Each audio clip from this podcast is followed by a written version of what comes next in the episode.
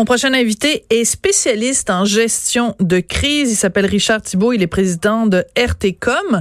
Et comme euh, au cours des dernières semaines et encore maintenant, on vit deux crises, la crise du blocus ferroviaire et la crise du coronavirus, on s'est dit, ben, on va parler à Richard et puis il va nous dire comment euh, il trouve que nos gouvernements et nos sociétés réagissent à ces deux crises. Et il est au bout de la ligne. Richard Thibault, bonjour. Bonjour Sophie, comment allez-vous? Ben moi je vais très bien. C'est toujours intéressant de vous parler. Votre perspective est toujours euh, euh, nous éclaire toujours beaucoup. Alors on va commencer par cette crise qui est en train de se résorber. Donc les barricades à Kanawagé, Ganawagé pardon et Listugouge sont levées et les libéraux de Justin Trudeau se pètent les bretelles en disant ben écoutez nous on avait prôné la patience, l'attentisme et ça ça a fonctionné. Donc on est les héros dans cette histoire là. Est-ce que ben vous est-ce que vous êtes d'accord avec cette approche-là?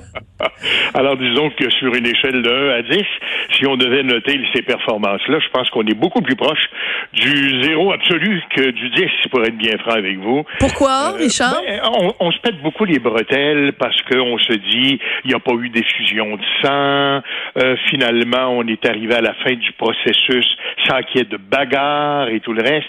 Mais euh, la crise n'a pas été gérée. La crise demeure telle qu'elle était. Dès l'origine, la crise était la même. Il y a une crise de confiance qui est absolue envers la capacité de gérer les dossiers difficiles de ce gouvernement-là. Et aujourd'hui, qu'on se pète les bretelles en se donnant un score de 10 sur 10, vraiment, ça dépasse l'entendement, Sophie. Oui, ben c'est surtout intéressant de faire un petit peu l'historique de tout ça, parce que quand la crise a éclaté, il faut quand même se rappeler que euh, notre premier ministre, donc Justin Trudeau, était en Afrique, où ben il était en train de bon de préparer euh, euh, la, la, la campagne pour que le Canada ait un siège au Conseil de sécurité de l'ONU. Et ça lui a pris énormément de temps avant de mesurer l'ampleur de la crise. Ça lui a pris beaucoup de temps avant de revenir au pays. Est-ce que on peut donner une note à Justin Trudeau à ce moment-là, sa décision de retarder son retour au pays?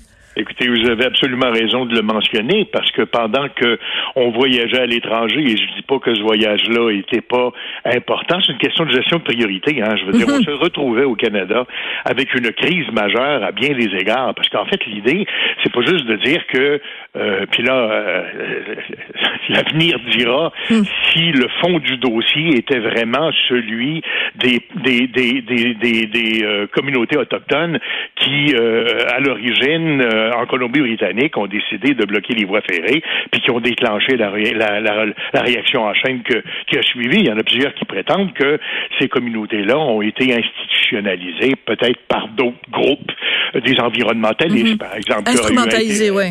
Qui auraient eu intérêt mhm. à faire en sorte que, bon, mais il en demeure pas moins qu'on se retrouvait devant une crise majeure qui a eu des impacts économiques importants pour le Canada, mhm. qui continue d'en avoir. Hein. On a eu la décision qui a été annoncée euh, concernant le, le, le, Warren Buffett, qui est le grand prophète américain qui s'est retiré de ce projet-là.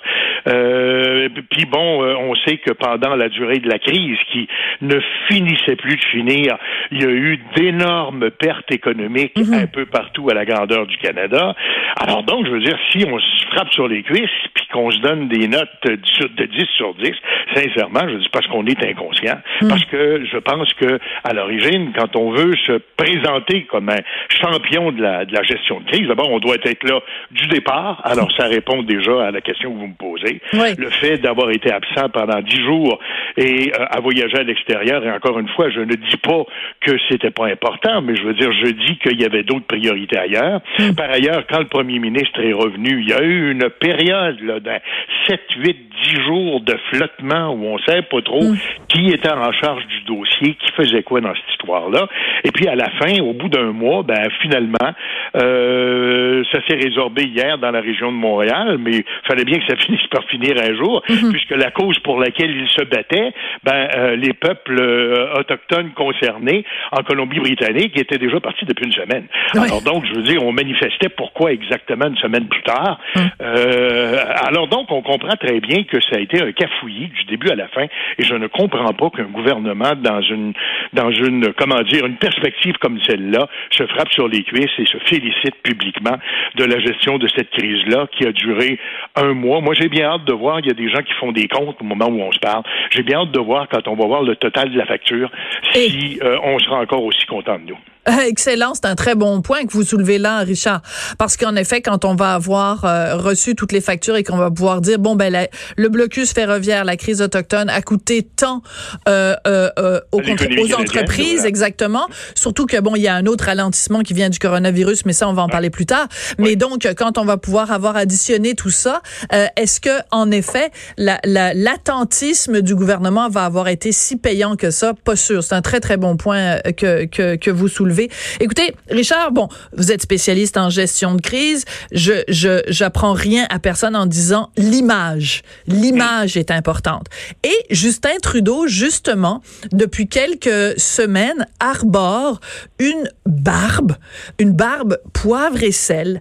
Euh, et on a l'impression euh, que cette image-là qui veut se donner, c'est d'être de quelqu'un de plus euh, mature, de quelqu'un de plus sage. Alors vous qui êtes quand même un spécialiste de l'analyse de l'image, est-ce que cette barbe-là de Justin, elle est payante ou c'est euh, on s'enfarge un peu dans les fleurs du tapis là? Euh, honnêtement, euh, en tout cas, je ne sais pas si vous êtes comme moi. Moi, je fais encore le saut à toutes les fois où je le vois apparaître aux nouvelles. je moi, je trouve qu'il a l'air mal propre. J'ai envie de dire, va te raser. Je porte la barbe moi-même. Alors, donc, je veux dire, je veux pas jeter de cailloux, mais quand même, il en demeure pas moins qu'on a un peu l'impression que cette histoire-là fait partie, encore une fois, d'une mise en scène. Et un déguisement? Iriez-vous dire? Oui, vous iriez jusque-là, ouais. Ben, écoutez, hein, faut quand même se dire une chose, Sophie, c'est pas la première fois qu'on en parle. Quand on est devant une crise, il faut être le premier sur la, la rondelle, sur la patinoire. Il faut informer la population de ce mm. qui se passe. Il faut rassurer les gens, démontrer qu'on est en contrôle de la situation et surtout s'occuper des victimes. On le disait, il va y avoir des victimes économiques euh, mm. importantes et surtout par le laxisme de ce gouvernement-là, on a et moi c'est ça que je trouve qui est la leçon la plus inquiétante de cette gestion de crise. Allez-y. C'est qu'on aura de, indiqué la voie, on aura donné une recette, une méthode aux groupes qui veulent faire plier le gouvernement. Et dorénavant, on saura que quand on veut vraiment faire reculer un gouvernement, il faut bloquer les voies ferrées. Ouais. Et euh, on peut on peut le faire impunément parce qu'on sait que et si je me fie à puis je comprends très bien que il fallait prendre le temps de parler avec ces gens-là puis tout le reste. Je comprends très bien ça. Sauf qu'on aurait peut-être pu gérer la chose autrement en disant écoutez, on, on est très conscient que vous rencontrez un problème, vous le soulevez, on veut le régler avec vous, on veut discuter avec vous, mais il est très clair qu'on n'avancera pas d'un pouce tant et aussi longtemps que vous bloquerez la voie ferrée. Si on avait eu déjà au point de départ cette attitude-là, on l'aurait fait en respect des peuples autochtones, on l'aurait fait en tout respect de la population canadienne, de l'économie canadienne qui se cherchait à un souffle, qui avait le souffle coupé par cet événement-là mm. et qui, euh, puis on le réalise, on parlait de Warren euh, Buffett tantôt qui finalement se retire d'un projet important. Euh, 4 euh, milliards, je pense, oui. Eh ben, c'était sa contribution. C'était un projet de 15 milliards au mhm. total. C'est quand même énorme. Et à l'heure actuelle, je pense que tout le monde, euh, enfin, on croise les doigts, mais tout le monde prend pour acquis que le projet est sérieusement compromis. Mhm. Alors donc, je veux dire, tantôt, il y a des chiffres qui font s'ajouter et tout ça. Et je comprends très bien qu'on a un billet, puis qu'on doit avoir un billet pour la sauvegarde de l'environnement, que euh, on a peut-être au cours des, des, des, des, des, comment dire, des différents règnes de gouvernement qui se sont succédés, on n'a pas considéré assez sérieusement la question autochtone, qu'on est très en retard là-dedans, mais c'est assurément pas en prenant des gens en otage qu'on va faire valoir notre point de vue et faire progresser notre cause dans l'opinion publique. Vous parliez tout à l'heure de l'absence, de l'importance quand il y a une crise et qu'on est euh, un leader, d'être le premier sur la, la patinoire, sur la glace, le premier à la rondelle, c'est ça. Et ça m'a fait penser euh, au maire euh, Jean Doré euh, il y a des années de ça, le maire de Montréal, qui avait, il y avait eu un, un, déluge, il y avait eu des inondations à Montréal un 14 juillet, si je ne m'abuse, et il était, je sais pas où, il était à l'extérieur de, de, la province, il était pas, il était pas au pays, oui, il était en vacances, et il est pas revenu. Et ça, les Montréalais lui avaient jamais pardonné parce que peu importe, même s'il avait été là, il aurait pas pu faire grand chose, mais sa présence Sa présence aurait rassuré. On dit souvent, Sophie, que la, la mémoire collective est courte, mais ce dont vous parlez là, là si ma mémoire est bonne, c'est arrivé dans les années 80-85, si ma mémoire est bonne, et on en parle encore aujourd'hui. Voilà. Alors donc, euh, il y a des choses qu'on pardonne pas. Et là, ben, euh, avec le gouvernement Trudeau, on commence à les accumuler, les crises. là. Rappelons-nous SNC-Lavalin, on en a parlé, vous et moi, à l'époque. Mhm. On disait que ça méritait pas d'étoiles sur son bulletin. Là, on a la crise euh, du coronavirus qui s'en vient. encore là, on fait comme s'il y avait. je comprends qu'il faut pas alerter les gens inutilement, mais c'est pas une raison pour pas se préparer, pour pas montrer qu'on est en contrôle de la situation. Et honnêtement, je pense que euh, puis ça peut nous servir de transition d'un sujet à l'autre. On remarque encore la même propension à, à, à, croire, euh, ma foi, aux bonnes fées et au Père Noël quand on gère la crise en pensant que ça va se régler soi-même, alors qu'on s'attend d'un gouvernement qu'il soit là, qu'il soit euh, non seulement présent, qu'il soit proactif, et qu'il indique la voie à suivre. Ouais, le coronavirus, c'est très est très complexe parce que c'est pas une crise euh, canadienne, c'est une crise mondiale. Et euh, ce qu'on voit quand même, c'est euh, euh, tous les pays qui se disent bon ben là on sort, on sortira pas tout seul. C'est-à-dire que chacun prend des mesures individuellement, mais en étant conscient que je veux dire il y a, y, a, un pays qui éternue puis c'est le pays d'à côté qui qui tombe malade. je veux juste analyser avec vous. Il y a plein d'images qui circulent qui sont assez rigolote, puis en même temps on rit, euh, on rit jaune, de par exemple des responsables de la santé aux États-Unis qui font des, des conférences de presse pour dire que c'est très important de ne pas mettre notre main dans le visage. Et la porte-parole en question est en train de, de, de, de toucher ses papiers et qu'est-ce qu'elle fait? Elle se met la main dans le visage pour, pour mettre les doigts sur la langue. Bref, encore une fois, une question d'image. Comment on fait dans un cas comme ça avec euh, une pandémie? Comment on fait pour à la fois rassurer les gens et en même temps, on veut qu'ils soient conscients de l'urgence de la situation et de l'importance de la situation? Comment on fait pour équilibrer tout ça?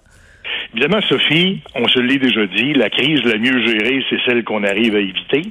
Mais euh, celle-là, on ne l'évitera pas. Elle est là, elle est à nos portes, et c'est pas en se disant ah oh, ben vous savez au Canada c'est pas pareil, euh, c'est différent, ça va bien, c'est en contrôle. Alors que partout autour de nous, on a l'impression que les, les comment dire tous les cadrans tournent au rouge et mhm. que euh, euh, quand on regarde les images de la en fait de la la, la, la, la vitesse avec laquelle la grippe se répand, ben on se dit ma foi du Saint-Ciel, là on pourra pas demeurer longtemps un espèce d'univers blanc mhm. dans un dans un dans un comment dire de de, de, de points blancs dans un, un univers rouge. Alors à un moment donné, il va falloir considérer. Et l'idée encore une fois, ce n'est pas d'alarmer l'opinion publique, mais justement parce que la crise la mieux gérée, c'est celle qu'on arrive à éviter. Pourquoi ne pas inciter les gens à s'y préparer adéquatement? Pourquoi donner un peu l'impression aux gens que, ben, vous savez, chez nous, c'est pas grave. On ne sera pas vraiment mm. frappé par ça. Alors, vous pouvez continuer à vaquer à vos occupations. Vous pouvez continuer à faire vos choses. Alors qu'il y a des pays qui ont eu un peu cette attitude-là au début. Regardez la France. Regardez l'Italie, qui sont aujourd'hui aux prises avec une crise majeure, mais qui au début ont pris ça un peu à la légère en se disant, bon, c'est pas si grave. Alors, ce qu'on dit dans le fond, c'est que c'est pas parce qu'on se prépare à gérer une crise que euh, euh, euh, on, on tomber au front. C'est comme les gens qui pensent que c'est pas parce qu'on se fait un testament qu'on va mourir demain matin. Alors donc, mais l'idée de, de se préparer, c'est inscrit dans nos gènes de se préparer à faire face à la crise. Et on a un peu l'impression que justement pour ne pas alerter l'opinion publique, on a un peu l'impression que dans le fond, ben on considère pas vraiment ça sérieusement. Alors que dans le fond, oui, c'est bien sûr que la population va, va vouloir s'assurer qu'au niveau des services publics, on est prêt. Au niveau des mhm. services de santé, on est prêt. Et ça, je pense honnêtement que euh, quand même dans euh, plusieurs provinces euh, canadiennes, on, on, a donné cette image-là. En Ontario, même s'il y a beaucoup de cas, on sait qu'on est prêt à faire face à la crise. La ministre de la Santé ici au Québec nous le dit. Il y a déjà des dispositions qui sont prises. Mhm. Mais il en demeure pas moins que c'est une crise à deux volets. C'est-à-dire que oui, c'est une crise de santé publique, mais c'est aussi une crise économique parce que tantôt, quand euh, la crise va vraiment éclater, regardez bien les entreprises se vider. Les gens ne voudront pas y aller pour toutes sortes de raisons. Ils veulent pas l'attraper. Mais c'est déjà, c'est déjà, c'est déjà commencé. Bon, premièrement, les bourses qui sont, euh, qui ont vraiment euh, pris le contre-coup, mais aussi, je pense à toutes ces entreprises qui dépendent, par exemple, du voyage, qui dépendent de l'organisation de conférences, sont d'événements dans le domaine culturel, plein de. Je regardais encore ce matin dans le journal là, le MIP des, des compagnies québécoises qui voulaient aller présenter leurs émissions au MIP, bon, qui pourront pas. C'est vraiment les conséquences sont, sont énormes. Richard, c'est toujours un plaisir euh, de vous parler. Richard Thibault, président de RTCOM, spécialiste en gestion de crise. Ben, je vais vous quitter en vous disant, euh, on se revoit à la prochaine crise. Ben, mon petit doigt me dit qu'on va se reparler bientôt parce que cette crise-là va prendre de l'ampleur. Exactement. Merci beaucoup, Richard. Merci à vous, Sophie. Au revoir.